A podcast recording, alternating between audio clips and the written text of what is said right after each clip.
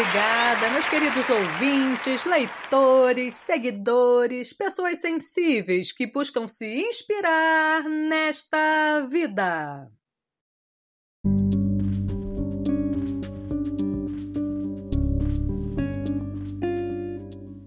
Então, gente, hoje é sexta-feira 13, aquele dia que muitos consideram um dia de azar.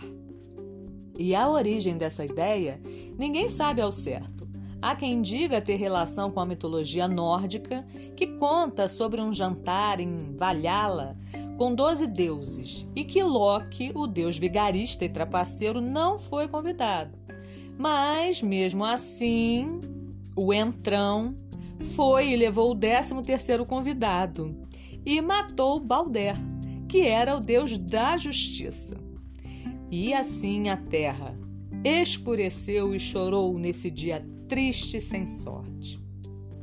Bom, outros já associam a última ceia e que Judas Iscariotes, o traidor de Jesus, foi a décima terceira pessoa a sentar à mesa. E Jesus foi crucificado no dia seguinte, uma sexta-feira. E também tem a crença de que teria relação com o fim da Ordem dos Cavaleiros Templários, em 13 de outubro de 1307, que culminou com a execução do último grão-mestre dos Cavaleiros Templários, Jacques de Molay, que no momento de sua morte amaldiçoou seus algozes, o Papa Clemente e Filipe IV, o Belo, rei da França, que vieram a falecer pouco tempo depois. Sinistro! E nesse climão de sexta-feira 13, eu lembrei de um autor, Edgar Allan Poe, conhecido por seus contos de mistério, e que também foi um poeta e escreveu o poema que eu trouxe hoje aqui para vocês. Preparados?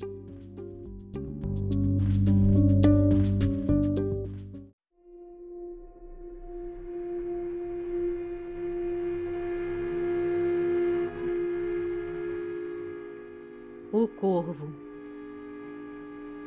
Numa meia-noite agreste, quando eu lia lento e triste, vagos, curiosos tomos de ciências ancestrais, e já quase adormecia, ouvi o que parecia o som de alguém que batia levemente a meus umbrais. Uma visita, eu me disse, está batendo a meus umbrais. É só isto e nada mais. Ah, que bem disso me lembro. Era no frio dezembro e o fogo, morrendo negro, urdia sombras desiguais. Como eu queria a madrugada, toda a noite aos livros dada para esquecer em vão a amada, hoje entre hostes celestiais. Essa cujo nome sabem as hostes celestiais mas sem nome aqui jamais. Como a tremer, frio e frouxo, cada reposteiro roxo me incutia, por dia, estranhos terrores nunca antes tais. Mas, a mim mesmo infundido, força, eu ia repetindo, é uma visita pedindo entrada aqui em meus umbrais. Uma visita tardia pede entrada em meus umbrais. É só isto e nada mais. E mais forte num instante, já nem tardo ou hesitante, Senhor, eu disse, ou Senhora, de certo me desculpais. Mas eu ia adormecendo, quando viestes batendo tão levemente batendo, batendo por meus umbrais, que mal ouvi. E abri largos, franqueando-os, meus umbrais, noite, noite e nada mais. A treva enorme fitando, fiquei perdido, receando, dúbio e tais sonhos sonhando que os ninguém sonhou iguais. Mas a noite era infinita, a paz profunda e maldita, e a única palavra dita foi um nome cheio de ais. Eu o disse, o nome dela, e o eco disse aos meus ais: Isso só e nada mais. Para dentro então volvendo, toda a alma em mim ardendo, não tardou que ouvisse novo som batendo mais e mais. Por certo, disse eu, aquela bulha é na minha janela. Vamos ver o que está nela e o que são estes sinais. Meu coração se distraía pesquisando estes sinais. É o vento e nada mais. Abri então a vidraça e eis que com muita negaça entrou grave e nobre um corvo dos bons tempos ancestrais. Não fez nenhum cumprimento, não parou nenhum momento, mas com ar solene e lento pousou sobre os meus umbrais, num alvo busto de Atena que há por sobre meus umbrais. Foi, pousou e nada mais. E esta ave estranha e escura fez sorrir minha amargura com o solene decoro de seus ares rituais. Tens o aspecto tosquiado, disse eu, mas de nobre e ousado. Ó velho corvo, emigrado lá das trevas infernais, dize-me, qual o teu nome lá nas trevas infernais? Disse o corvo, nunca mais. Pasmei de ouvir este raro pássaro falar tão claro, ainda que pouco sentido tivessem palavras tais. Mas deve ser concedido que ninguém terá havido que uma ave tenha tido pousada nos seus umbrais. Ave ou bicho sobre o busto que há por sobre seus umbrais, com o nome Nunca Mais. Mas o corvo sobre o busto nada mais dissera. Augusto, que essa frase, qual se nela a alma lhe ficasse em ais. Nem mais voz, nem movimento fez, e eu, em meu pensamento, perdido, murmurei lento: Amigos, sonhos, mortais, todos, todos já se foram. Amanhã também te vais disse o corvo, nunca mais.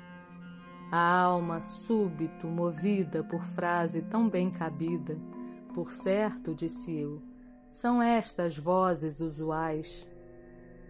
Aprendeu-as de algum dono que a desgraça e o abandono seguiram até que o entono da alma se quebrou em ais e o bordão de desesperança de seu canto cheio de ais era este: nunca mais. Mas, fazendo ainda a ave escura sorrir a minha amargura, sentei-me de fronte dela, do alvo busto e meus umbrais, e enterrado na cadeira, pensei de muita maneira que queria esta ave agoureira dos maus tempos ancestrais. Esta ave negra e agoureira dos maus tempos ancestrais com aquele nunca mais. Comigo isto discorrendo, mas nem sílaba dizendo a ave que na minha alma cravava os olhos fatais, isto e mais ia cismando, a cabeça reclinando no veludo onde a luz punha vagas sombras desiguais. Naquele veludo onde ela, entre as sombras desiguais, reclinar-se-á nunca mais. Fez-se então o ar mais denso, como cheio do incenso que anjos descem, cujos leves passos soam musicais. Maldito, a mim disse, deu-te Deus, por anjos concedeu-te o esquecimento valeu-te.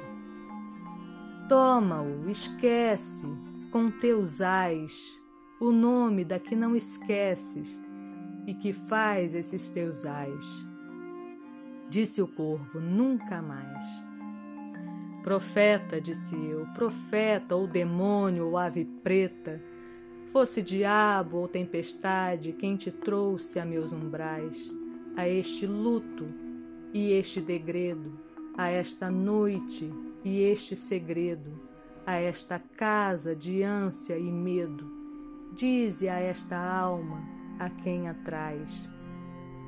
Se há um bálsamo longínquo para esta alma a quem atrás, disse o corvo, nunca mais.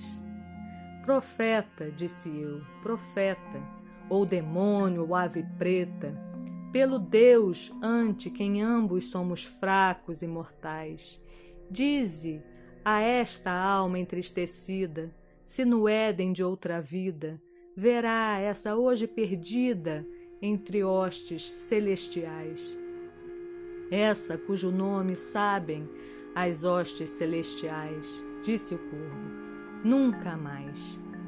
Que esse grito nos aparte. Ave ou diabo, eu disse, parte, torna a noite a tempestade, torna as trevas infernais. Não deixes pena que ateste a mentira que disseste. Minha solidão me reste Tira-te de meus umbrais.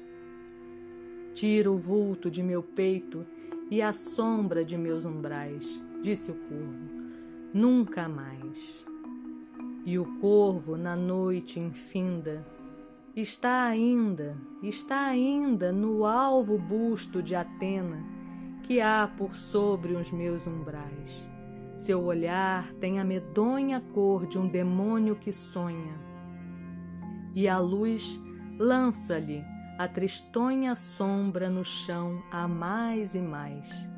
E a minha alma, dessa sombra que no chão a mais e mais, libertar-se-á nunca mais.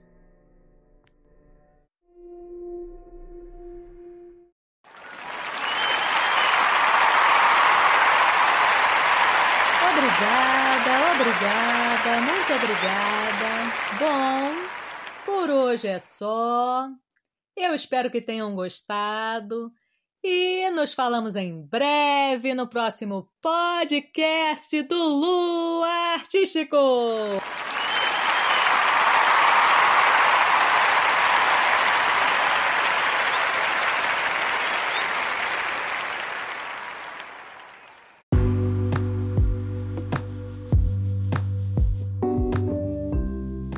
E aí, gostaram desse poema sinistro e enorme de Edgar Allan Poe? E só para saberem, essa foi uma tradução de Fernando Pessoa. Então é isso, minha gente. Boa sexta-feira 13 para vocês.